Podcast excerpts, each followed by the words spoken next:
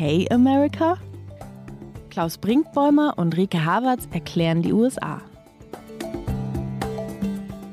Hallo zu OK America, dem transatlantischen Podcast von Zeit Online und MDR aktuell. Ich bin Klaus Brinkbäumer, Programmdirektor des Mitteldeutschen Rundfunks in Leipzig. Und ich bin Rike Havertz, US-Korrespondentin von Zeit Online in Washington, D.C. Rike, wir sehen einander grobkörnig, weil es bei mir Wieder sehr einmal. Früh am, sehr früh am Morgen ist und bei dir sehr spät am Abend. Es ist der Abend der beiden Rede oder die Nacht der beiden Rede. Ne? Die Nacht der beiden Rede und ich sage es, wie es ist. Es wird nicht mein Lieblingssendeplatz Dienstagnachts, aber irgendwie dreut es uns ganz oft, dass an diesen Dienstagen etwas passiert, was wir unbedingt noch mitnehmen wollen.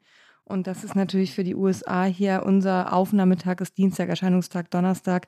Aber dieser Dienstag ist ein historischer in den USA und deswegen wollten wir ihn natürlich noch abwarten und deswegen mal wieder ein grobkörniges Zoombild zwischen Leipzig und Washington. Verstehe ich nicht, warum das nicht dein Lieblingssendeplatz wird. 0 Uhr 45 in Washington in dem Moment, als wir beginnen. Das heißt, wir werden irgendwann gegen 2 Uhr fertig sein. Ich habe keine Ahnung, wovon du redest. Nein, es ist wirklich, mache ich wahnsinnig gerne. Genauso stelle ich mir meine Abendunterhaltung, meine Nachtunterhaltung vor. Nein, es ist alles gut. Ich war aber heute Morgen tatsächlich auch noch in Ohio und bin erst äh, am frühen Abend in Washington, DC äh, wieder gelandet und dadurch fühlt sich der Tag vielleicht noch ein bisschen länger an, weil es auch noch ein Reisetag war. Ein Recherchetag, ein Reisetag, ein Schreibetag und jetzt noch ein Podcasttag.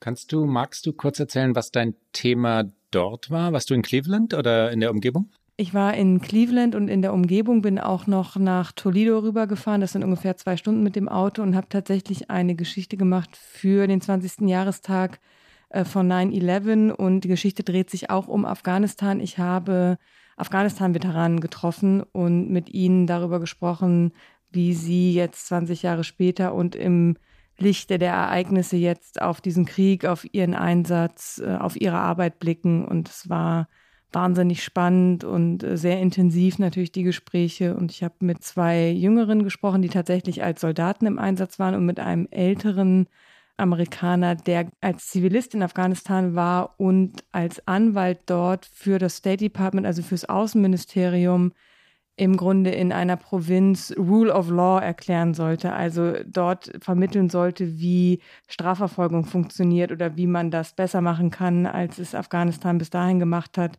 Und das war natürlich auch eine wahnsinnig spannende Perspektive. Da unser Thema unser heutiges Afghanistan ist, muss ich nachfragen, wie blicken diese Männer und Frauen auf Afghanistan? Wie blicken sie auf Joe Bidens Entscheidung? Haben sie das Gefühl, dass alles, also vor allem ihr eigener Einsatz dort schlicht umsonst und vergeblich war? Ich darf natürlich eigentlich jetzt nicht zu viel verraten, weil ja alle unsere Hörerinnen und Hörer auch noch die Geschichte dann lesen sollen. Aber nein, ich Cliffhanger natürlich nicht nur. Es war sehr interessant, weil ähm, derjenige, der als Anwalt da war, der als Zivilist da war, der interessanterweise sogar Vietnam-Veteran war, weil er mit 18 noch in den Vietnamkrieg eingezogen wurde. Also wahnsinnig interessante Biografie der war eher positiv gegenüber Joe Biden, findet es richtig, wie Biden jetzt gehandelt hat, hat gesagt, es gab im Grunde keine andere Wahl. Die andere Alternative wäre gewesen, äh, sehr viel mehr Soldaten wieder ins Land zu schicken. Und der sieht seine Arbeit nicht als verloren an, weil er glaubt, dass ein Wandel sehr, sehr, sehr langfristig passieren wird, dass aber das, was er in dieses Land getragen hat, an, an seiner Arbeit und seinen Überzeugungen dort bleiben wird. Also er hat einen sehr kleinen Blick, er hat gesagt, das, was ich da einbringe, das wird irgendwann, ich werde es vielleicht nicht mehr selbst erleben, aber dieser Wandel, den wir erleben oder das, was wir dort vermittelt haben, das wird sich langfristig durchsetzen. Also der hatte eher einen sehr positiven Blick darauf. Die zwei Männer, die als Soldaten dort waren, der eine mit 19 äh, in Afghanistan stationiert, der andere war ein bisschen älter, als er dort war. Die äh, sehen beiden eher kritisch und sagen, das ist für uns, so wie das jetzt gelaufen ist, ein Schlag ins Gesicht und äh, unser Job ist da noch nicht erledigt gewesen. Also die hatten eine sehr andere Sicht auf das Politische, haben auch eine andere Erfahrung im Land gemacht als jetzt der, der Anwalt, der eher mit Juristen dort auch zu tun hatte oder mit Menschen, die sich in diesem Bereich bewegen und äh, sehr, sehr spannend. ähm, fand ich auch interessant, tatsächlich erst mit jemandem zu sprechen, der, der sehr viel Verständnis für die politische Entscheidung Bidens hatte und dann mit Menschen zu sprechen, die gar kein Verständnis für diese Entscheidung hatten. Das ist das Thema, über das wir heute diskutieren wollen. Und ähm, die, die, ja, es gibt viele Fragen, aber eine wesentliche Frage eben ist ja genau die, war es alles in Wahrheit vergeblich, war es umsonst, hat es irgendwo hingeführt. Ne? Weil diese Art des Abzugs, diese Art der Niederlage, des, auch der amerikanischen Demütigung, die es ja am Ende auch wegen der Bilder aus Kabul geworden ist, zumindest den Schluss nahelegen, dann hätte man es auch zehn Jahre früher beenden können oder gar nicht erst machen sollen. Viele in Amerika argumentieren so.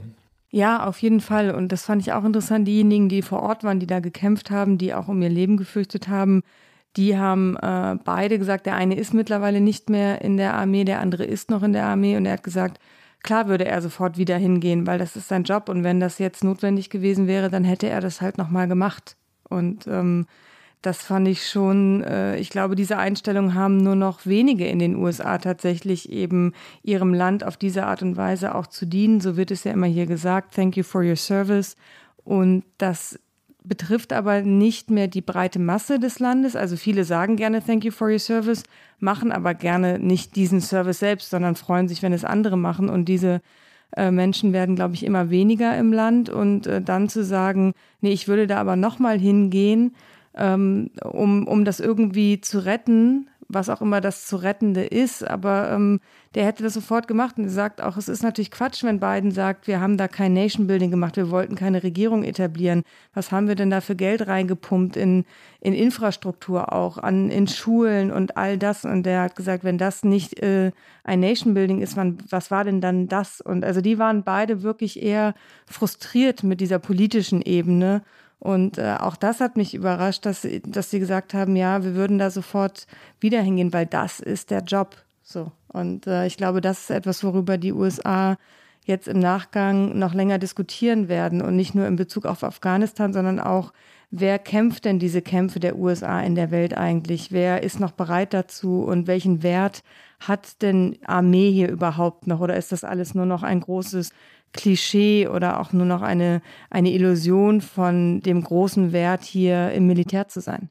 Ich musste gerade, während du davon berichtet hast, äh, über dieses Thank you for your service nachdenken, weil wir ja in diesem Podcast immer wieder auch versuchen, kulturelle Unterschiede zwischen den USA und Deutschland herauszuarbeiten oder überhaupt zu entdecken. In den USA ist, äh, ist ja zweierlei sehr anders, also viel mehr natürlich, aber zweierlei in diesem Punkt sehr anders als in Deutschland. Zum einen wird ähm, die Arbeit der Soldaten und Soldatinnen ja wirklich ausgelagert an eine gesellschaftliche Schicht. Es ist die untere Mittelschicht. Es sind sehr oft äh, sehr junge Männer und Frauen aus Provinzstädten, nicht die ja, Oberschicht der, der Upper East Side in New York City, ganz gewiss nicht, die die amerikanischen Kriege kämpfen. Es ist eine Berufsarmee und das bedeutet, dass für viele Amerikaner und Amerikanerinnen diese so scheinbar endlosen Kriege auch sehr, sehr weit weg sind, ja, gefühlt überhaupt nicht in ihrer Nähe sind. Das hat etwas von Outsourcing. Und dann aber wird den Soldaten und Soldatinnen auf eine sehr, sehr rührende Weise, manchmal auch pathetische Weise, ich glaube aber eher ernsthafte Weise wirklich gedankt, ja. Was wir in Deutschland so nicht kennen. Wenn man in, in einem Bus fährt in New York äh, und da, da steht ein, da steigt ein Soldat äh, in, in Uniform ein mit einem Rucksack, ähm, wo man dann sieht, dass er gerade aus dem Einsatz kommt, ja, dann, dann stehen Leute wirklich auf und sagen Thank you for your service. Eine Szene, die in Deutschland undenkbar wäre. Das ist in Deutschland undenkbar. Hier gibt es ja auch immer wieder noch die, den größeren Rahmen in Footballstadien, Baseballstadien, wo dann bevor das Spiel losgeht, Veteraninnen und Veteranen gedankt wird, sie im Grunde genommen äh, so wirklich in die Mitte des Spielfeldes gestellt werden und auch ein bisschen, ich empfinde es äh, mittlerweile ein bisschen als ausgestellt werden und glaube, es ist so, wie du sagst, es ist schon ernsthaft, es ist aber auch wahnsinnig leicht. Es ist halt sehr, sehr leicht, diese Geste. Dann sagt man das, man fühlt sich besser und genau wie du es beschrieben hast, dieses Outgesourcete, man hat damit so ein bisschen sein Gewissen erleichtert, dass man eben das selbst nicht machen muss. Und ähm, das haben zum Beispiel die beiden Veteranen auch zu mir gesagt, dass ihnen das eigentlich nicht so besonders viel bedeutet, weil sie es nicht so ernst nehmen, weil sie, weil diese Menschen keine Ahnung davon haben, was sie eigentlich wirklich äh, machen, was sie geleistet haben. Und äh, da ist es dann eher, sind die Kameradinnen und Kameraden die wichtigeren. Und ich fühle mich immer ein, ein bisschen unwohl, wenn ich in so Situationen war, eben in so großen Stadien, wo dann diese ganze Masse an Menschen auf diese ein, zwei Leute da in der Mitte so gestarrt haben und alles so auf die draufgepackt haben auch. Und gleichzeitig sehe ich natürlich auch, wie absurd es sein muss, in Deutschland im Grunde kaum eine Anerkennung zu erfahren für das, was man tut. Also ich bin da sehr ambivalent, was diese Gesten angeht, aber sie sind äh, sehr eingeübt hier. Na, auch, ähm, das ist dann vielleicht der dritte Unterschied, weil die USA ja so eine Showgesellschaft sind, also den, den Auftritt im Rampenlicht, ähm, die zwei, drei, vier Minuten der Show eben wirklich ja, gelernt sind, gelernt haben. Und diese Auftritte bedeuten, so habe ich es jedenfalls dann, ich erinnere mich an solche Szenen im Yankee Stadium in New York oder Madison Square Garden, denjenigen, die sie genießen können, wirklich wichtig sind. Ne? Das bedeutet ihnen schon was. Und ähm, mir fehlt dann oft auch das Verständnis, warum soll das jetzt wirkliche, ehrliche Dankbarkeit sein? Aber wie gesagt, kulturelle Unterschiede. Rike, wir sind sehr ungewöhnlich in unsere heutige Sendung eingestiegen. Das lag an deiner Cleveland-Reise. Die, äh, wir sollten einen kurzen Nachrichtenüberblick geben, den Stand der Dinge. Der, wir haben den späten Zeitpunkt oder frühen Zeitpunkt, je nachdem, wie man drauf guckt, unserer Aufnahme schon erklärt. Das lag an Joe Bidens Rede. Der amerikanische Abzug aus Afghanistan ist vollendet. Wie ist der Stand der Dinge? Ich schiebe noch ganz kurz ein, äh, nur um ein bisschen unsere Programmfolge auch einzuhalten, dass wir heute nicht nur über Afghanistan sprechen wollen, sondern auch noch über eine zweite große Krise, die derzeit wieder in den USA herrscht, nämlich die nächste, ich weiß schon gar nicht mehr, die wievielte Covid-Welle, auch eine weitere Krise, um die sich Joe Biden kümmern muss. Darüber sprechen wir später, aber ja erst einmal über den Stand der Dinge. Wir haben den Abzug erlebt am Montag, den 30. August US-Zeit und zwar sehr symbolisch eine Minute vor Mitternacht des 31. August Ortszeit ist die letzte US-Militärmaschine vom Flughafen Kabul abgehoben. Die Bundeswehr hatte ihren Einsatz schon in der Vorwoche beendet, ich glaube am Donnerstag davor. Auch Frankreich, Spanien und Großbritannien waren schon weg. Die USA waren also wirklich die allerletzten, die gingen. Hier in den USA ist ein Bild rumgegangen. Ich weiß nicht, ob es in Deutschland auch in den Medien war von der dem Soldat. tatsächlich letzten, ja, der letzte ja, ja. Soldat ja, in diesem ähm, ich, es sah fast für mich aus wie so ein Hollywood-Film, weil man kennt es nur aus diesen Hollywood-Filmen in diesem in grünlichen Licht. Es war aufgenommen mit einer Nachtkamera aus dem letzten Flieger heraus, wie der letzte US-Soldat tatsächlich in diesen Flieger läuft, das Gewehr in der Hand. Das ist ähm, schon jetzt, glaube ich, ein bald ikonisches Bild und ähm, das ist der Stand und damit endet ein fast 20-jähriger Einsatz des US-Militärs und eben auch die Evakuierungsmission für Amerikaner, Verbündete und schutzsuchende Afghaninnen und Afghanen. Aber es sind noch nicht alle Amerikaner aus Afghanistan gerettet worden. Ja, der Außenminister Anthony Blinken sprach von 100 Amerikanern und Amerikanerinnen, die es nicht zum Flughafen von Kabul geschafft hätten. Andere sagen eher 250 und das ist einer der nicht ganz wenigen Punkte, die Joe Biden und der beiden Regierung vorgeworfen werden. Biden hatte versprochen, nicht eher zu gehen, ehe alle Amerikaner gerettet seien und dass die Regierung oder das Militär es nicht geschafft haben, alle Amerikaner und Amerikanerinnen herauszuholen wird Joe Biden im Moment jedenfalls sehr, sehr übel genommen im politischen Amerika. Und das verzeiht normalerweise auch die amerikanische Gesellschaft nicht. Amerikaner zurückzulassen und nicht herauszuholen aus einem Krisengebiet, das verletzt den Stolz der Nation, das verletzt die patriotischen Gefühle. Und in Amerika jedenfalls spielt das eine andere Rolle als die Frage, wie viele afghanische Hilfskräfte gerettet werden konnten. Ja, die Zahl der Amerikanerinnen und Amerikaner ist äh, entscheidend, genauso wie auch die Zahl der Opfer auf US-amerikanischer Seite, weil wir haben zwischen unseren beiden Sendungen, unsere letzte Sendung war ja auch schon zum Thema, dann auch noch erlebt, wie es Anschläge vor dem Flughafen in Kabul gab und dort werden, es ist immer noch unklar, wie viele Menschen dort äh, getötet wurden. CNN spricht von bis zu 200 Zivilisten und eben die Zahl ist gesichert, 13 US-Soldatinnen und Soldaten. Und das mag äh, sehr zynisch klingen, aber es ist die Realität. Diese 13 Soldatinnen und Soldaten spielen für die US-Öffentlichkeit oder in der Debatte um diesen Abzug auch nochmal eine größere Rolle als die zivilen Opfer. Das muss man so sagen. Und das ist auch etwas, worüber hier weiter gesprochen werden wird.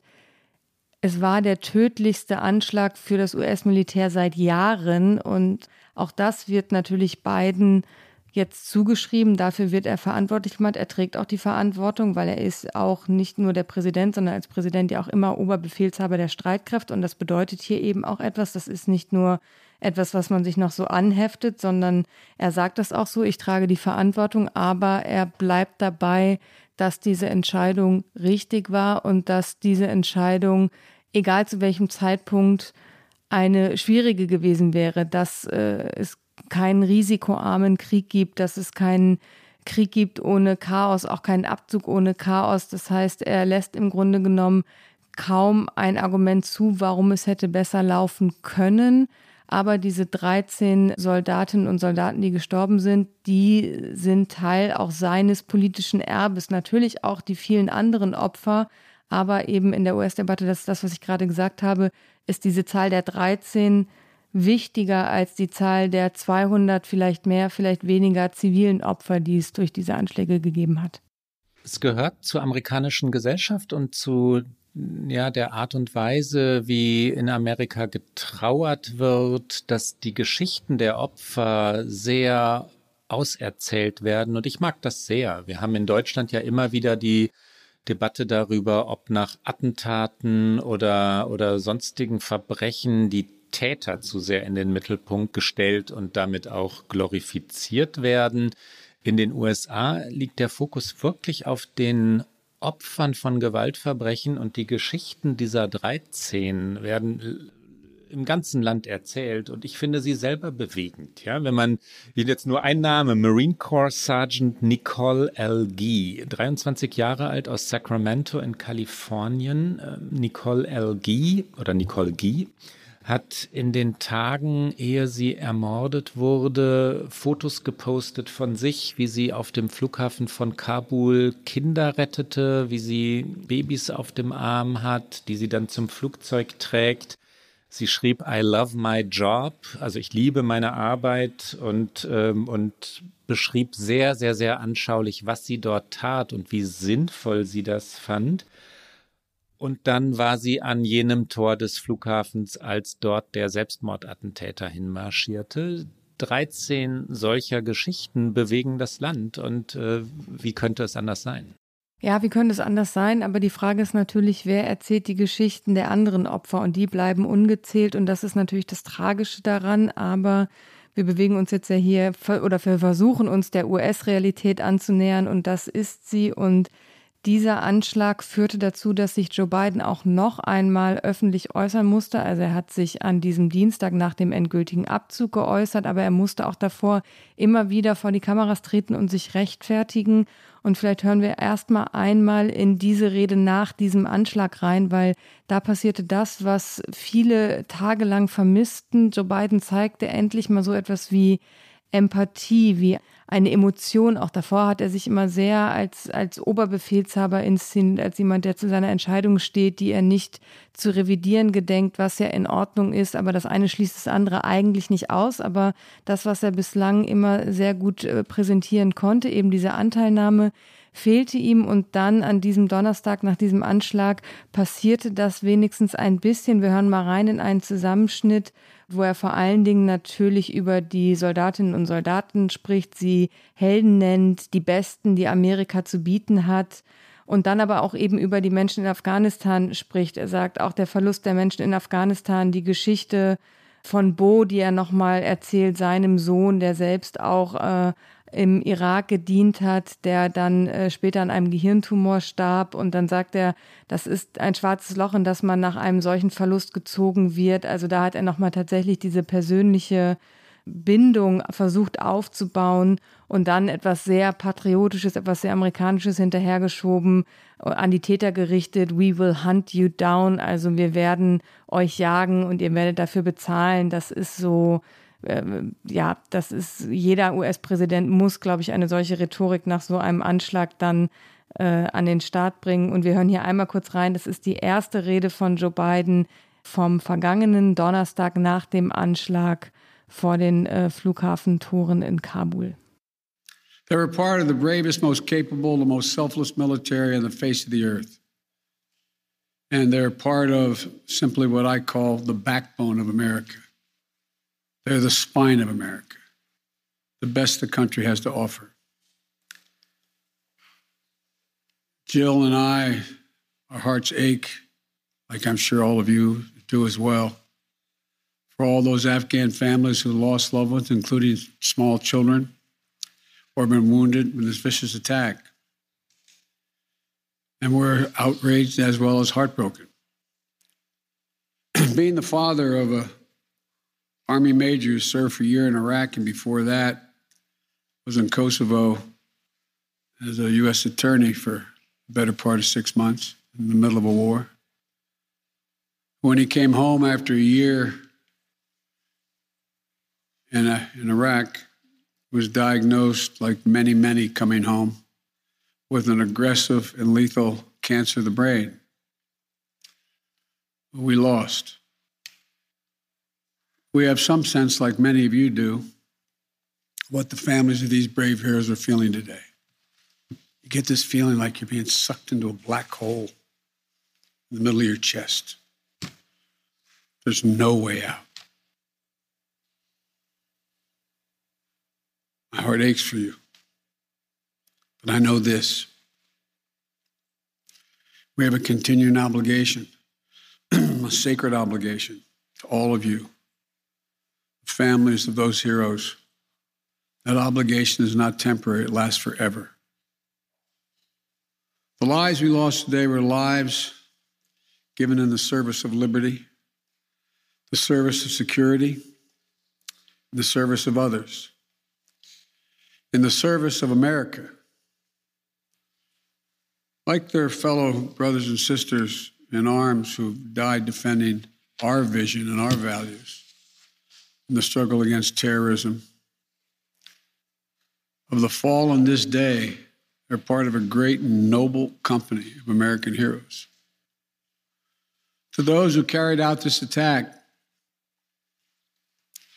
as well as anyone who wishes America harm, know this we will not forgive. We will not forget. We will hunt you down and make you pay. Biden klingt mit diesem I will hunt you down oder We will hunt you down ein bisschen wie Bush, ne? wie Bush vor, vor 20 Jahren. Das hat etwas von dem, von dem Ton und gerade darin liegt für mich auch viel von der Verzweiflung dieser Tage. Also, dass sich letztlich dann so wenig bewegt hat, dass die Taliban, die damals besiegt werden sollten, jetzt zurückkommen, dass Joe Biden diese Worte wählen muss. Das hat etwas ja von einem endlosen Kreislauf oder jedenfalls von der Vergeblichkeit dieses ganzen Einsatzes. Noch kurz zurück zu den Ereignissen der letzten Woche. Die, ähm, die Toten des Selbstmordattentats vor dem Flughafen haben wir schon angesprochen. Ungefähr 200 afghanische Bürgerinnen und Bürger und die genannten 13 Soldatinnen und Soldaten der Amerikaner. Laut amerikanischen Angaben wurden bei einem Vergeltungsschlag zwei äh, IS, wie, wie sprechen wir es eigentlich aus, Rike? ISK oder ISIS-K der Ableger des Islamischen Staats. Ich bin da tatsächlich sehr im Englischen, deswegen kann ich es gar nicht sagen, wie ihr das gerade im Deutschen, weil ich das immer bis jetzt nur auf Englisch gehört habe oder halt gelesen habe. Ähm, hier ist es äh, ISIS K. ISIS K, ja wir sagen ISIS K. Wir reden ja immer mal amerikanisch und englisch in unserer Sendung ISIS K. Also zwei ranghohe Mitglieder sollen getötet worden sein, wie gesagt, laut Pentagon-Angaben. Und dann gab es einen Angriff per Drohne auf ein Fahrzeug. Die amerikanische Seite behauptet, also in Kabul, die amerikanische Seite sagt, äh, das sei ein Fahrzeug gewesen, das ähm, Dynamit, Sprengstoff zum Flughafen äh, habe bringen sollen, also für einen weiteren Anschlag.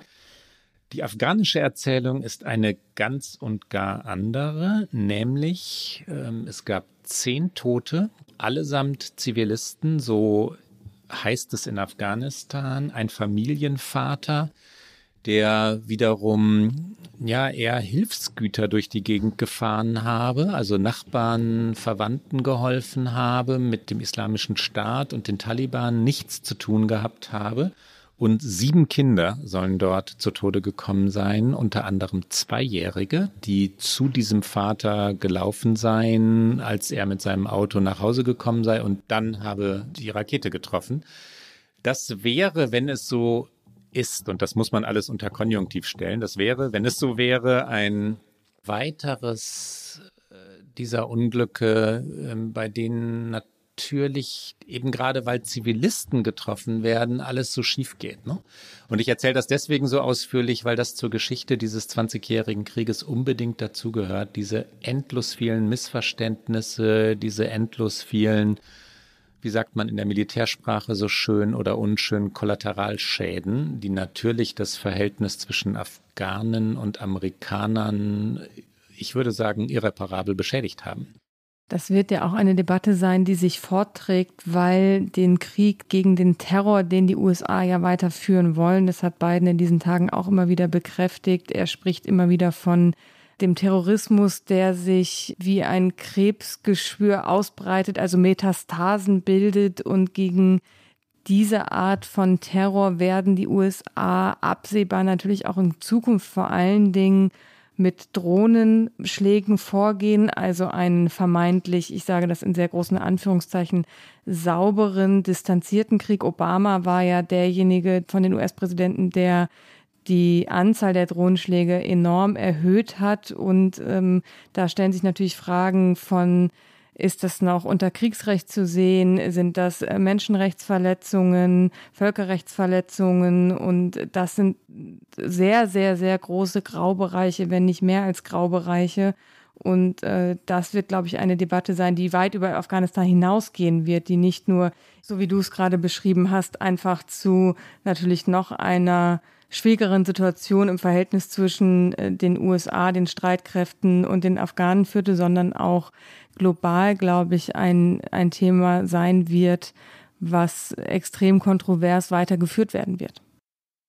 Ricke, wir reden jetzt am frühen deutschen Mittwochmorgen, beziehungsweise am, am, am deutschen Mittwochmorgen und am ganz frühen amerikanischen Mittwochmorgen. 1.13 Uhr haben wir jetzt. Ähm, ich weise nochmal dezent darauf hin. Am Dienstagabend amerikanischer Zeit hat Biden die nächste und mutmaßlich große Rede gehalten. Meine Frage wird gleich sein, war sie denn groß? Äh, die Rede also zum Kriegsende. Er wollte wirklich ostentativ erklären, nun ist es vorbei. Wie war dieser Auftritt? Wie war diese Rede? Ja, ich habe mir so ein bisschen die Frage gestellt, wie viele Worte kann man finden für eine Entscheidung, die man nicht revidiert, die man immer und immer wieder erklären musste. Und natürlich ist der Wortschatz von beiden limitiert. Wir haben vieles gehört, was wir in den vergangenen Tagen schon gehört haben. Er hat nochmal gesagt, we will hunt you down. Er war es waren mehrere Biden, würde ich sagen. Es war ein äh, patriotischer Biden, es war ein sehr konsequenter Biden, sehr fast wütend in seiner Verteidigung auch seiner Entscheidung und aber auch mit einer, wie ich fand, und das ist vor allen Dingen aus außenpolitischer Perspektive, glaube ich, sehr relevant, mit einer sehr ehrlichen Botschaft, nämlich dass Amerika sich für Afghanistan im Grunde nie so wirklich interessiert hat, außer in dem Sinne eben einen weiteren Terroranschlag in den USA zu verhindern. Er hat wörtlich gesagt, wir hatten in Afghanistan kein anderes wesentliches nationales Interesse als einen Angriff auf Amerikas Staatsgebiet und das unserer Freunde zu verhindern. Und das ist auch heute noch so. Und ich fand, damit hat er sich sehr ehrlich gemacht, indem er natürlich eingeräumt hat, dass die Menschen in Afghanistan im Grunde genommen für die USA keine Rolle spielen und auch, dass das dieses Land strategisch keine Rolle mehr spielt, schon lange keine Rolle mehr spielt. Und damit ist natürlich dieser Abzug, den Biden jetzt vollzogen hat, den schon alle Präsidenten auch vor ihm, Trump, Obama, eigentlich wollten sie alle diesen Krieg beenden, vermutlich aus eben gleichen Gründen, dass es strategisch keine große Bewandtnis mehr hatte. Damit ist er natürlich konsequent. Das bedeutet aber natürlich vieles für das außenpolitische Verständnis von den USA. Es war in etwas netteren Worten natürlich die America First Politik, die wir von Trump kennen, die wir auch von anderen Präsidenten kennen. Ähm, Trump war immer nur derjenige, der es am drastischsten formuliert hat und auch am erratischsten umgesetzt hat, sagen wir es mal so. Und Biden verspricht wieder mehr Verlässlichkeit, aber diese Verlässlichkeit ist wieder auf dem Prüfstand. Und das fand ich war der außenpolitische Aspekt dieser Rede. Ansonsten war es natürlich eine Rede, die wieder rein aufs Innere zielte, auf die Innenpolitik, zu sagen, es war richtig, ich hatte keine andere Wahl, weil Trump mit seinem schlechten Deal mit den Taliban mir keine Chance gelassen hat und ich werde der Präsident sein, der diesen Krieg beendet hat. Ich habe diesen Krieg jetzt beendet. Wir hören da vielleicht auch noch mal einmal ganz kurz rein, auch noch mal einen Zusammenschnitt, wo er auch noch mal eben genau diese Dinge formuliert. Die USA haben den Krieg beendet. Er lobt selbst sein Land und sich für eine Luftbrücke, die nur die USA so hätten stemmen können. Also im Grunde genommen der Versuch, dieser Evakuierungsmission etwas Gutes und wieder etwas Großartiges abzugewinnen, aber sich nicht die Frage stellend, warum war die denn überhaupt nötig, diese Evakuierungsmission? Dann natürlich spricht er auch nochmal über die gefallenen Helden, über die Schuld der vorangegangenen Regierung, die eben eben keine Wahl gelassen hätte. Hier ein ganz kurzer Zusammenschnitt. Last night in Kabul, the United States ended 20 years of war in Afghanistan. The longest war in American history. We completed one of the biggest airlifts in history with more than 120,000 people evacuated to safety. The extraordinary success of this mission was due to the incredible skill, bravery, and selfless courage of the United States military and our diplomats and intelligence professionals. 20 service members were wounded in the service of this mission. 13 heroes gave their lives. I was just at Dover Air Force Base for the dignified transfer. We owe them and their families a debt of gratitude we can never repay, but we should never, ever, ever forget. Let me be clear leaving August the 31st is not due to an arbitrary deadline. It was designed to save American lives. The previous administration's agreement said that if we stuck to the May 1st deadline that they had signed on to leave by. The Taliban wouldn't attack any American forces. But if we stayed, all bets were off. So we were left with a simple decision either follow through on the commitment made by the last administration and leave Afghanistan, or say we weren't leaving and commit another tens of thousands more troops going back to war. That was the choice, the real choice, between leaving or escalating. I was not going to extend this forever war. My fellow Americans, the war in Afghanistan is now over. Für mich fallen mehrere Dinge parallel auf. Zunächst mal, was politisch wichtig ist, kündigt Biden einen wirklichen Strategiewechsel an, er sagt, äh, das war jetzt nicht in dem Ausschnitt, den wir gerade gehört haben, aber an anderer Stelle, dass die USA sich sehr viel mehr auf den Konflikt mit China ausrichten wollten, dass die Rivalität zu China oder mit China die Außenpolitik der Zukunft bestimmen werde. Auch, dass die USA sich nicht mehr mit Bodentruppen in Konflikte hineinziehen lassen würden dass natürlich die Jagd auf Terroristen nicht aufhöre, aber diese massiven Einsätze, diese endlosen Kriege, wie es in den USA immer heißt, ein Ende hätten. Und das wäre ein Strategiewechsel, auch dass es kein Nation Building ähm, oder den Versuch desselben mehr geben solle, sondern dass die amerikanischen Interessen, Security Interests, also die Sicherheitsinteressen ähm, im Mittelpunkt stünden und dass diese die Außenpolitik leiten würden. Das klingt nach einer entschlossenen Außenpolitik und einer sehr pragmatischen. Das müsste eigentlich in den USA verfangen. Das müsste dem Interesse der Wählerinnen und Wähler entsprechen.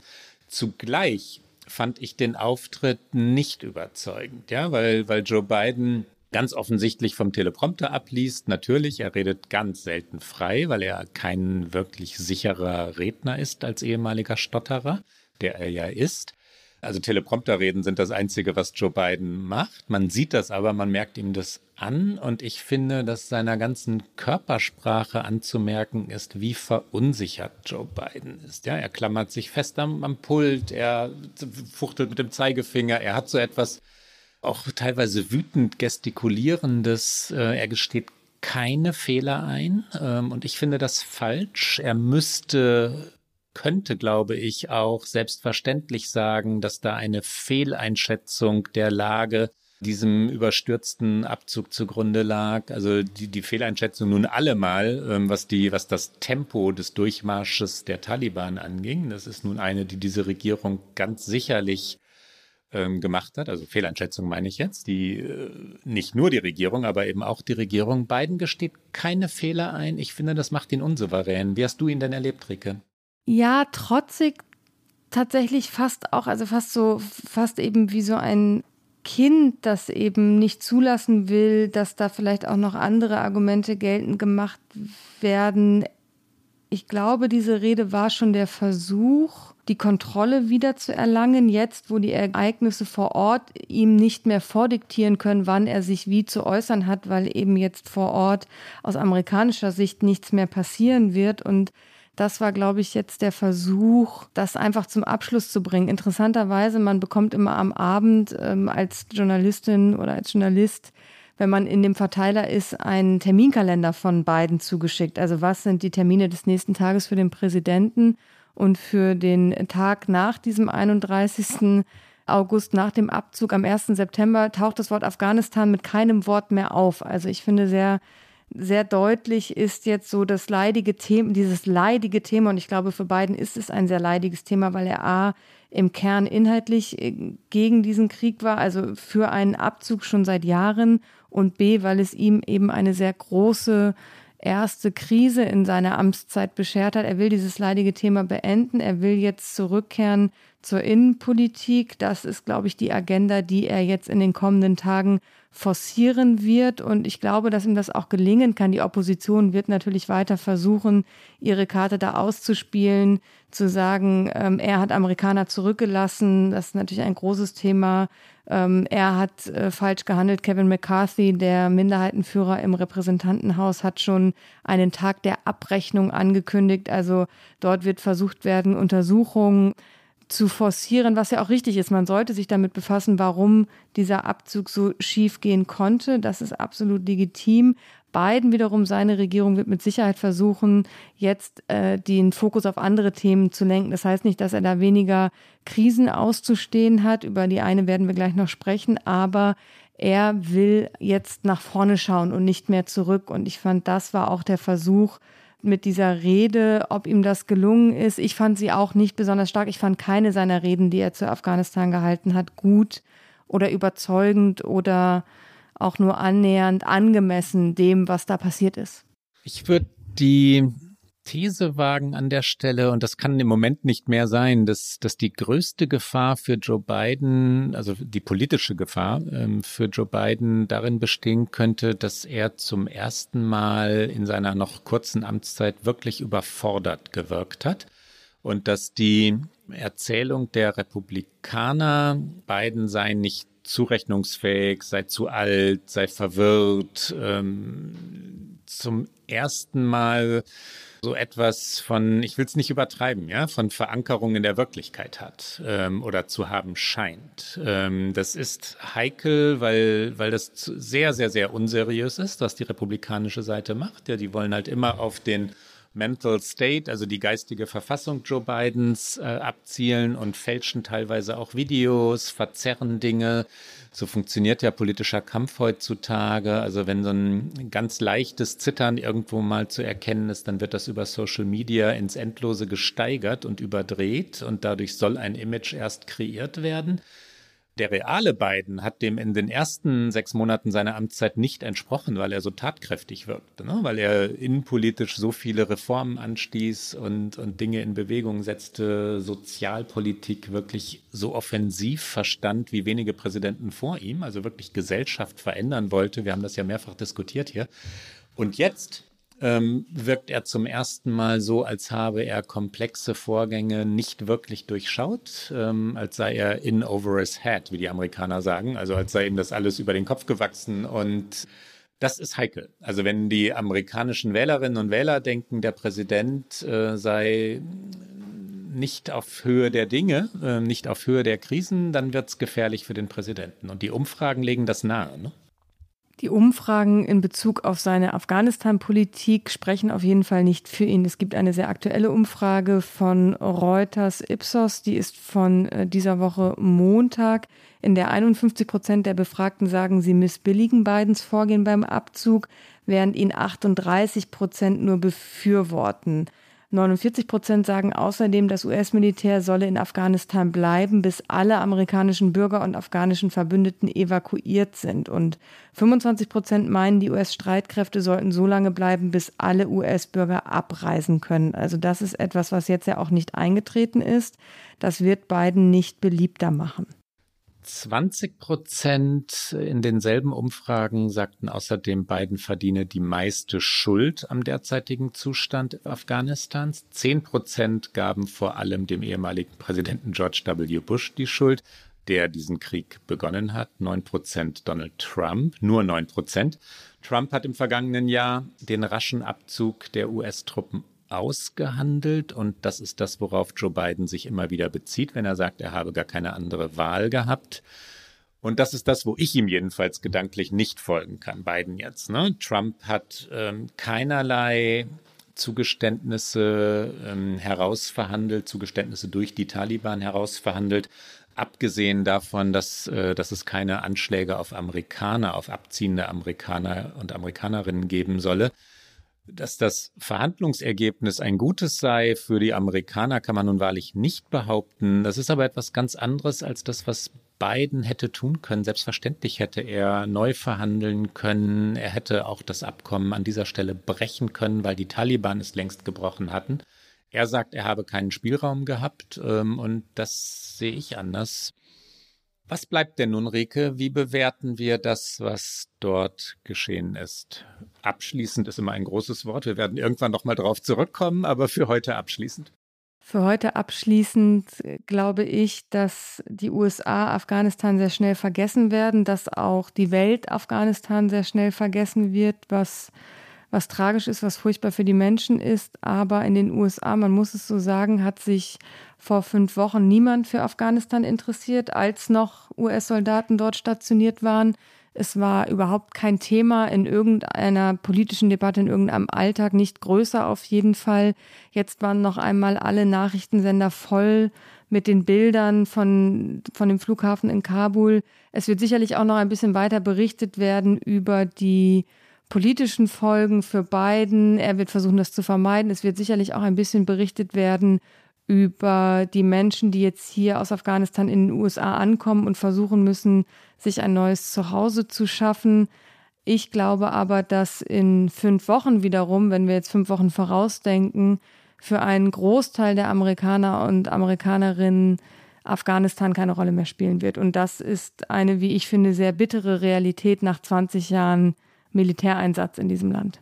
Wie siehst du es? Ja, die Krise ist natürlich nicht beendet. Wie die Öffentlichkeit äh, sie wahrnehmen wird, ist eher eine andere Frage. Und da bin ich bei dir. Sie wird sich vermutlich abwenden von Afghanistan und die amerikanische Bevölkerung wird das ganz sicher tun.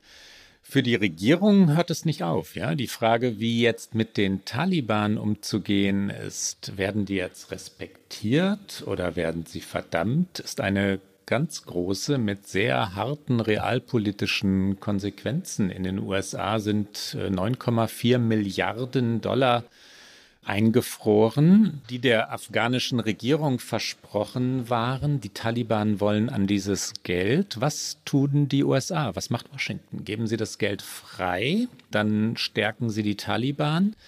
Finanzieren die Taliban, geben sie das Geld nicht frei, dann lassen die Amerikaner afghanische Bürgerinnen und Bürger im Stich, die sie schützen wollten. Diese Hilfe hatten sie versprochen. Die Menschen in Afghanistan fühlen sich sowieso schon im Stich gelassen.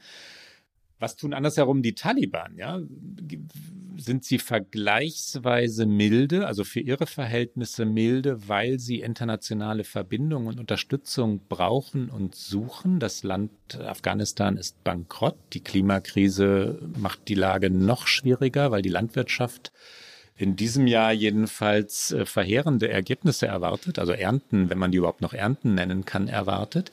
Die Situation bleibt komplex und auch für Washington komplex. Da kann sich Washington nicht davon stehlen. Und wenn wir die, das, was in den letzten Wochen passiert ist, äh, wir haben, haben gesagt, für heute abschließend bewerten. Wir haben es vor zwei Wochen schon ausführlich getan. Für mich sind die wesentlichen Begriffe schnell genannt. Es war ein fahrlässiges Management dieses Abzugs. Er war überstürzt. Er gründete auf vielen, vielen Fehleinschätzungen. Was ich grundsätzlich wichtiger finde, ist diese eine Fehleinschätzung, was den Einsatz als solchen angeht. Also können die USA ein Land demokratisieren, das so fern ist und ihnen so fern ist wie Afghanistan? Das haben sie geglaubt und die Antwort ist nein. Sie können das nicht. Sie haben auch die Fehleinschätzung gehabt, dass sie geliebt würden in Afghanistan und Besatzungsmächte werden nicht geliebt. Schon gar nicht, wenn Drohnenangriffe das hatten wir beim letzten Mal auch schon, Hochzeitsgesellschaften töten oder wie mutmaßlich jetzt einen Vater und seine Familie töten. Eine richtige Entscheidung auf der abstrakten Ebene bleibt für mich dieser Abzug, weil der Krieg tatsächlich endlos gewesen wäre. Ich finde ihn fürchterlich schlecht durchgeführt. Ich mache jetzt mal einen harten Schnitt ohne schlechte Wortspiele, die wir natürlich finden könnten, von apropos schlecht durchgeführt bis von einer Krise in die nächste.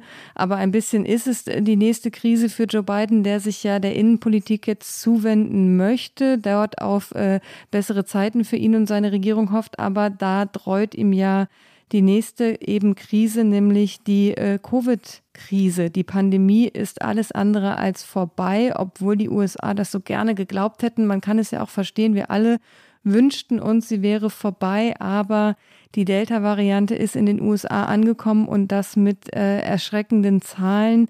Es gibt mittlerweile wieder mehr als 1000 Todesopfer täglich in diesem Land. Anfang Juli waren es noch etwa 200 Opfer täglich. Der aktuelle Stand zum Zeitpunkt der Aufnahme ist mehr als 39 Millionen Covid-Fälle, mehr als 637.000 Tote und eine Impfquote, die mittlerweile bei etwas mehr als 61 Prozent der über zwölfjährigen US-Amerikaner liegt. Aber da liegt auch schon die Erklärung, warum es auf einmal hier wieder so erschreckend schlimm ist. Die Impfquote ist einfach nicht hoch genug und das Land ist geöffnet, als habe es diese Pandemie nie gegeben. Es ist ja vor allem in den republikanisch regierten Bundesstaaten, Florida, Texas und vielen anderen so, dass sowohl Impfungen, äh, ja, wenn nicht bespöttelt und verdammt, dann zumindest irgendwie ironisiert und jedenfalls für, für nicht weiter wichtig erklärt werden und schon und vor allem aber auch das Tragen von Masken und Social Distancing, also Abstand halten und, und solche Dinge, die wir nun alle mit äh, gesundem Menschenverstand wahrlich gelernt haben sollten, für Eingriffe in die Freiheit, äh, in die amerikanische Identität äh, gehalten werden. Und wenn die Hälfte der Gesellschaft das so sieht oder nahezu die Hälfte der Gesellschaft, dann passiert genau das, was du gerade beschreibst. Es werden inzwischen auch Debatten darüber geführt, ob die Republikaner eigentlich wollten, dass die Krise endet oder ob sie das in Wahrheit, das wäre dann die zynischste Politik, wenn es diesen Superlativ gibt, die man sich vorstellen könnte, ob sie in Wahrheit also wollten, dass es weitergeht und immer weitergeht bis zu den Midterm-Wahlen des kommenden Jahres. Man traut den Republikanern ja mittlerweile viel zu. Auch das halte ich nicht für ausgeschlossen. Das ist natürlich ein schmaler Grad, weil sie gleichzeitig darauf angewiesen sind, dass die Wirtschaft läuft, dass eben das Land geöffnet bleibt. Aber natürlich ist es genau das, was Joe Biden im Wahlkampf sehr herausgestellt hat, dass er der Krisenmanager sein wird, der diese Pandemie in den Griff bekommt, dass er eine konsequente Corona-Politik verfolgt. Er macht das tatsächlich auch. Also es ist gar nicht so, dass die beiden Regierungen aus Washington jetzt so wahnsinnig viel anderes tun könnte, aber das Bild ist natürlich ein anderes. Das Bild ist eins von äh, in Alabama, wo es nicht mehr genug Intensivbetten gibt, also wo die Zahl der Patienten, die Anzahl der Betten mittlerweile überschritten hat. Ähm, es gibt West Virginia, es ist keine drei Autofahrtstunden von Washington DC entfernt, wo der republikanische Gouverneur Jim Justice mit seiner englischen Bulldogge für Impfungen wirbt. Also es ist gar nicht so, dass er gegen die Impfung ist, sich aber trotzdem nach wie vor scheut, aus äh, seiner Sicht heraus, also von Gouverneursseite, wieder eine Maskenpflicht zum Beispiel einzuführen oder auch nur Schulen zu verpflichten, dass äh, es eine Maskenpflicht gibt. Und in dem größten Bezirk in West Virginia, im größten Schulbezirk, gab es jetzt in der vergangenen Woche so viele Covid-Fälle, dass die Schülerinnen und Schüler wieder ins Homeschooling zurück mussten. Jetzt wurde da an einzelnen Schulen wieder eine Maskenpflicht eingeführt. Es ist ein absoluter Flickenteppich. In Florida wurde äh, teilweise haben die Schulen geklagt gegen eben eine, ein Verbot, eine Maskenpflicht zu erlassen, das Ron DeSantis wiederum ausgesprochen hatte. Da haben die Gerichte ihnen jetzt recht gegeben. Ron DeSantis will dagegen aber wieder vorgehen. Also es gibt eine unglaubliche, äh, einen unglaublichen Widerstand von republikanisch geführten Bundesstaaten, in irgendwelche Verpflichtungen wieder reinzugehen, äh, nachdem eigentlich viele Verpflichtungen aufgehoben wurden. Und da muss man aber natürlich schon auch sich die Frage stellen, die CDC, also die Centers for Disease Control, die oberste US-Gesundheitsbehörde, hatte im Mai die Maskenpflicht aufgehoben in Innenräumen. Und das rückblickend war einfach verfrüht, viel zu verfrüht. In Washington, DC, wo ich ja lebe, gibt es mittlerweile wieder von der Bürgermeisterin eben wieder verfügte Maskenpflicht in Innenräumen. Jetzt in Ohio, wo ich ja gerade war, da habe ich überhaupt niemanden mehr mit einer Maske gesehen, egal wo ich war. Also ich bin immer mit Maske überall reingelaufen, weil das eben A eingeübt ist und B aufgrund der Zahlen für mich irgendwie selbstverständlich ist, dass ich nicht in, in ein Hotel, äh, in, in eine Lobby, in einen Supermarkt ohne eine Maske gehe. Ich war aber wirklich eigentlich die Einzige.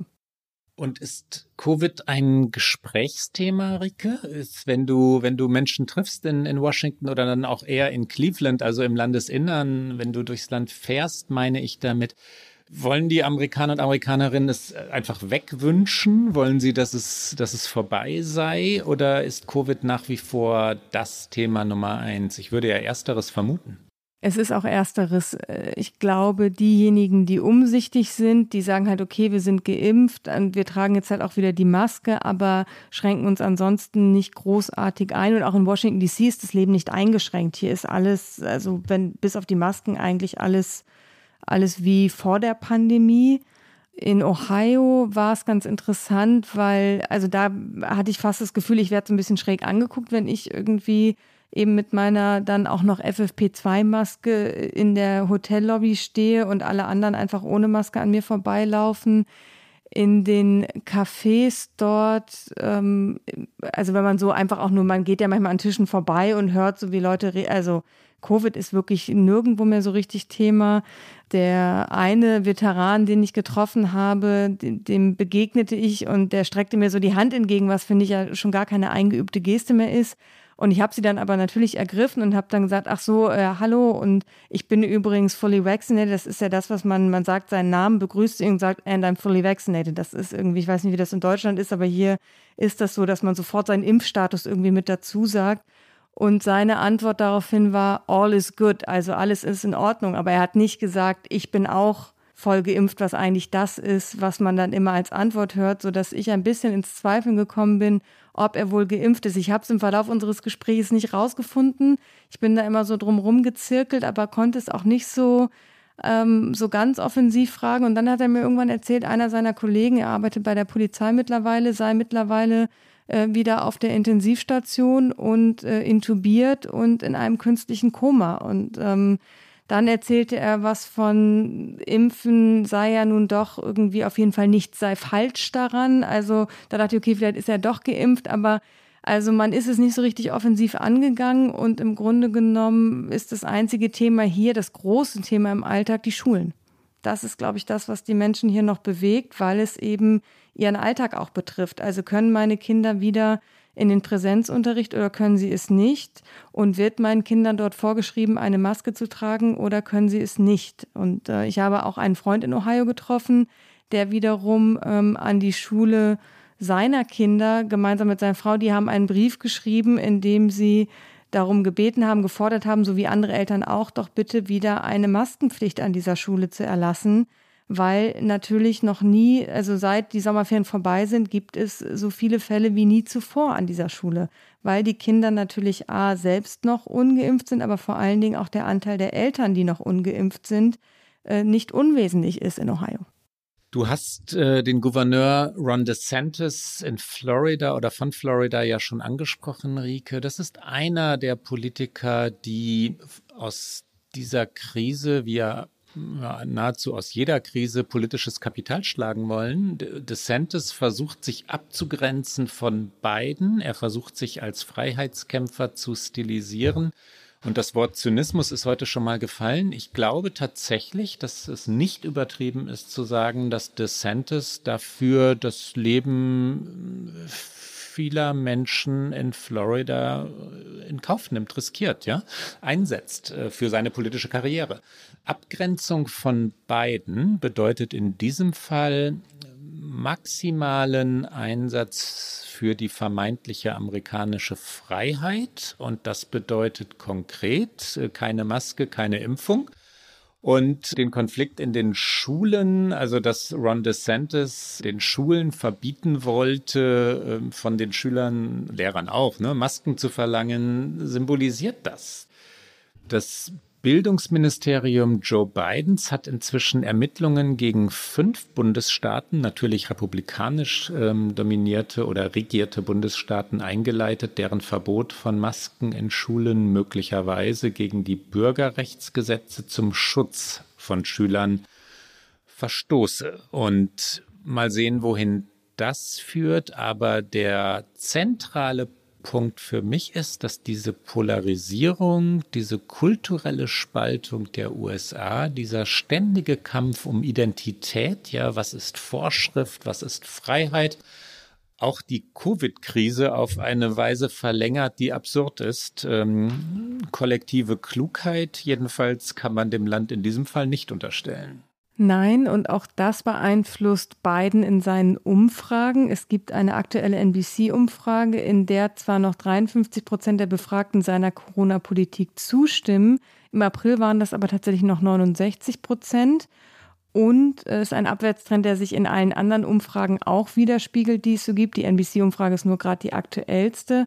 Und was sich auch zeigt, ist, während die Demokraten eben, und das ist genau das, was du gerade beschrieben hast, nach wie vor großes Vertrauen in Bidens Krisenmanagement haben, sinkt es bei Republikanern und bei unabhängigen Wählerinnen und Wählern. Und das ist genau dieser Kulturkampf, der noch in dieser Pandemie ausgetragen wird und Biden versucht das Möglichste, was er eben auf Bundesebene tun kann, als jetzt äh, die Arzneimittelbehörde FDA äh, den BioNTech-Pfizer-Impfstoff tatsächlich endgültig zugelassen hat. Da hat das Verteidigungsministerium sofort die Impfung für alle Angestellten verpflichtet und auch Ende Juli schon hatte Biden gesagt, alle Regierungsmitarbeiter müssen entweder geimpft sein oder wer nicht geimpft ist, also er hat keine Impfpflicht verhängt, aber hat gesagt, wer nicht geimpft ist, muss sich ständigen Tests unterziehen. Also ein rigides Testregiment, wovon man dann hoffentlich, ich glaube, das war so ein bisschen die Taktik dahinter, irgendwann so angenervt ist, dass man sich dann vielleicht doch lieber impfen lässt, als irgendwie jeden zweiten Tag einen Test zu machen.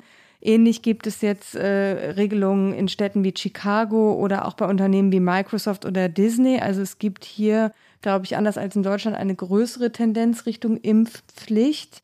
In New York müssen Bürger künftig einen Impfnachweis vorlegen, wenn sie ins Kino gehen wollen zum Beispiel oder im Restaurant essen. Und viele Unis im Land, jetzt ist ja der Herbst beginnt und damit eben das neue Semester. Und eigentlich wollten auch die Universitäten ähnlich wie die Schulen zu einem wirklichen Präsenzunterricht zurückkehren. Und viele Universitäten haben jetzt auch gesagt, dass eben mit Beginn im Herbstsemester, wer kommen will, braucht einen Impfnachweis. Also das ist das, was von ganz oben getan werden kann. Aber das nutzt beiden natürlich nicht viel, wenn die Zahlen weiter so sind, wie sie sind. Und das ist natürlich dann auch wieder ähm, sehr schwierig für ihn zu sagen, ich versuche aber doch alles, sei es über mein Bildungsministerium oder sei es über ähm, Impfangebote oder eben über die Regierungsbehörden, die ich beeinflussen kann. Das ist das eine, aber das andere ist eben das, was wir in den einzelnen Bundesstaaten sehen und was die Politiker dort damit machen. Ich bin ja vorsichtig damit, den Republikanern ständig und für alles immer die Schuld zu geben, weil es so plump wäre. Es wäre eine, eine wirklich grobe Verzerrung und Vereinfachung. Das, was in diesem Fall, also dem Covid-Fall, äh, da, da politisch gespielt wird, ähm, und es ist ein Machtspiel, ähm, ein zynisches Spiel, wie schon gesagt, halte ich für kalt, berechnend ähm, und, äh, und ja, eben zynisch. Einen, einen besseren Begriff finde ich dafür nicht.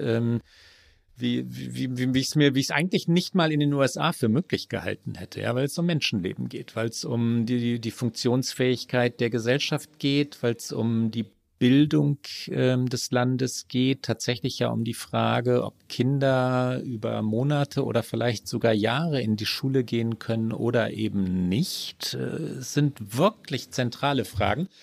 Und das Spiel, wie gerade schon gesagt, äh, das Spiel der Republikaner funktioniert so, dass sie selber die, wenn man es mal ein bisschen pathetisch formulieren will, Heilung des Landes blockieren und verhindern ne? und sagen, nee, Impfungen sind, äh, sind ein Eingriff in die Freiheit und Masken sind es auch und wollen wir alles nicht. Ähm, dadurch dafür sorgen, dass die Pandemie endlos äh, verlängert wird und dann können sie, wollen sie, werden sie im Wahlkampf sagen, die Regierung hat die Krise nicht in den Griff bekommen.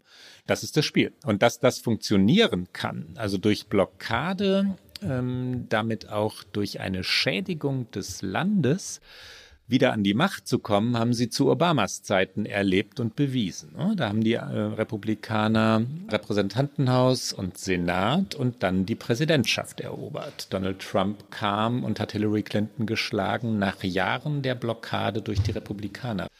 Blockade in diesem Fall, Covid, ähm, hat eine neue Qualität.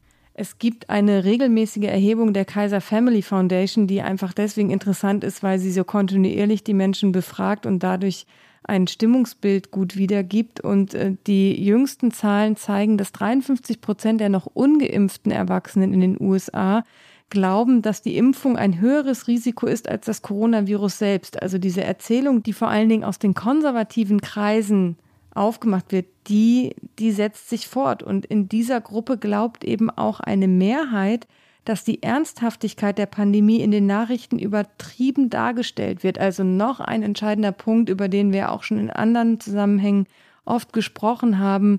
Was ist noch Wahrheit? Was ist Glaubwürdigkeit? Was ist faktenbasiert? Und ähm, da wird wieder ein weiterer Punkt, äh, kommt dann dazu, indem man sagen kann, den Medien ist nicht mehr zu glauben, nicht mehr zu vertrauen. Das, was wir da lesen, das stimmt alles nicht mehr. Und so kommt es dazu, dass 17 Prozent der Befragten in dieser Erhebung sich nach wie vor unter keinen Umständen oder nur bei einer wirklichen Impfpflicht auch impfen lassen wollen. Und das ist ein Wert, der sich seit Dezember nicht stark verändert hat. Und das trotz der täglich neuen Zahlen, der jetzt wieder dramatisch hohen Zahlen. Und das ist neben der Gesundheitsgefährdung, die in dieser Taktik, wie du es gerade nanntest, steckt, natürlich auch noch eine weit über die Pandemie hinaus sich verfestigende Dramatik hat, was eben diese Gesellschaft betrifft. Noch einmal kurz zu Joe Biden zurück. Kann er herausfinden aus diesen Krisen? Gibt es einen, einen Weg zurück zu positiveren Umfragen, vor allem zu einem funktionierenden Washington, zu einer funktionierenden und erfolgreichen Regierungsarbeit?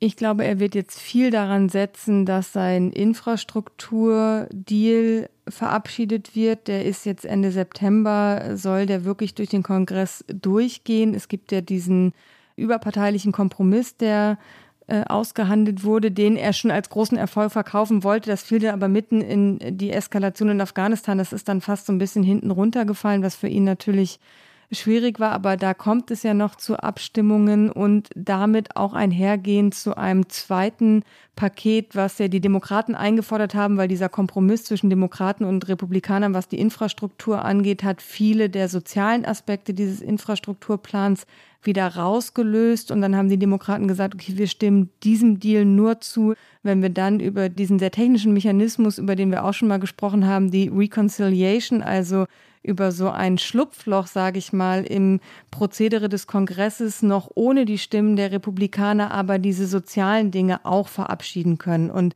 diese Dinge stehen jetzt an. Da wird Biden auch äh, und die Demokraten werden das sehr forcieren, um das alles noch umgesetzt zu bekommen vor den eben Midterms im kommenden Jahr. Und ich glaube, wenn Biden und die Demokraten das gelingt, die Infrastruktur plus noch das Anhängselpaket, was gar kein Anhängselpaket ist, sondern das, was wirklich etwas für die Menschen hier verändern kann, dann kann er das, glaube ich, wieder drehen. Das kann für ihn ein positiver äh, Schub werden. Corona hängt alles natürlich davon ab, ob es irgendwie gelingt, diese Impfquoten weiter nach oben zu bringen. Und da hat er nur geringfügig natürlich Selbstspielraum. Du warst fast optimistisch, Rike, und mit dieser mm, so halb optimistischen Aussage kommen wir zu unserer Abschluss- und Abschiedsrubrik Get Out.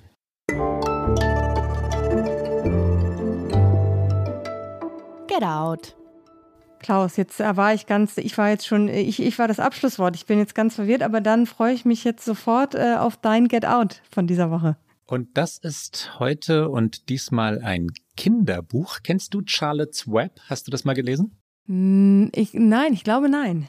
Wobei ich gerade sehr viele Kinderbücher lese, weil meine Vermieterin ja ein kleines Kind hat und ich dem Kind immer, ähm, sie kommt immer zu mir und sagt, a book, a book, let's read a book. Und dann äh, lese ich mit ihr mal. Deswegen kenne ich jetzt sehr viele amerikanische Kinderbücher. Hab ihr aber jetzt erstmal äh, das Gryffalo geschenkt auf Englisch, was auf Englisch oh. auch ganz zauberhaft ist. Zauberhaft, ja. Ich empfehle Charlotte's Web. Charlotte's Web erzählt die Geschichte einer Spinne. Charlotte ist eine Spinne die Geschichte beginnt anders. Ich, ich erzähle es jetzt aus der Erinnerung. Ähm, zu Beginn der Geschichte wird ein Ferkel geboren. Mehrere, also ein, ein Schwein oder eine Sau bekommt äh, Kinder und ein kleines Ferkel wird geboren, das äh, sehr viel kleiner und, äh, und zarter ist als die anderen. Der Vater, also der Menschenvater der Geschichte, ich habe den Namen vergessen, äh, jedenfalls der, ähm, der spielt in Wahrheit auch nur am Rande eine Rolle der Besitzer des, des Schweins, so kann man es glaube ich sagen, möchte dieses kleine Ferkel töten. Seine Tochter sagt, das Ferkel solle unbedingt überleben, dürfe auf gar keinen Fall getötet werden und nimmt das auf. Ja, Tochter und Ferkel also, und dann beginnt die Geschichte. Das Ferkel wird ganz einsam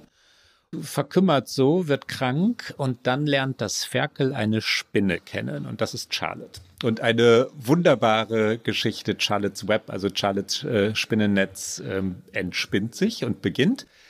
Ganz am Ende, da, da muss ich vorwarnen, ähm, erfahren die Leserinnen und Leser und die Kinder, denen es vorgelesen wird, auch etwas über den Tod, denn Charlotte stirbt. Und äh, boah, wie erschütternd, aber Charlotte hat noch Eier gelegt und dann werden Charlottes Kinder geboren und das Leben geht weiter. Ähm, ich empfehle Charlotte's Web, ein ganz kleiner Haken noch, auch deshalb, weil es von E.B. White geschrieben wurde. Und E.B. White ist der Stiefvater des inzwischen 101-jährigen Roger Angel aus New York, von dem ich hier schon mal mehrfach, glaube ich, vorgeschwärmt habe. E.B. White, ein legendärer amerikanischer Autor, falls Erwachsene nach seinen Werken suchen. Äh, E.B. White hat eine Hymne auf New York geschrieben. Here is New York. Ähm, ganz kurzer Text, 40 Seiten oder so. Und auch das ein wunderbares Buch. Rike, was hast du mitgebracht? Ich habe mal wieder eine Serie mitgebracht. Und zwar eine etwas ältere Serie, aber sie ist mir jetzt irgendwie wieder in den Kopf gekommen, weil sie sehr unterschätzt wurde, als sie lief und eigentlich aber eine sehr gute Serie ist, wie ich finde, und weil sie einstimmen könnte auf die neue NFL-Saison, die jetzt beginnt. Preseason läuft ja schon. Ich empfehle Friday Night Lights, eine Serie, die von 2006 bis 2011 lief mit äh, Kyle Chandler und Connie Britton unter anderem in den Hauptrollen und es dreht sich um einen Highschool-Football- Coach und das Team in dieser fiktiven Stadt in Dillon, Texas. Und es ist nicht nur eine Erzählung über NFL, sondern auch eine Erzählung über Smalltown America, über auch das eben tatsächlich äh, eher nicht so reiche Amerika. Und ähm, es ist eine sehr amerikanische Serie, aber ich finde sehr gelungen. Und äh, wenn man etwas über Football lernen will, äh, auch dafür taugt diese Serie sehr gut. Und das war's für heute bei OK America. Sie hören uns auf Zeit Online, mdr.de, in der ARD Audiothek und auf allen guten Podcast-Kanälen alle zwei Wochen donnerstags. Und die nächste Sendung hören Sie am 16. September. Wenn Sie uns schreiben wollen, erreichen Sie uns wie gewohnt unter okamerica.zeit.de. Bis dann. Bis bald.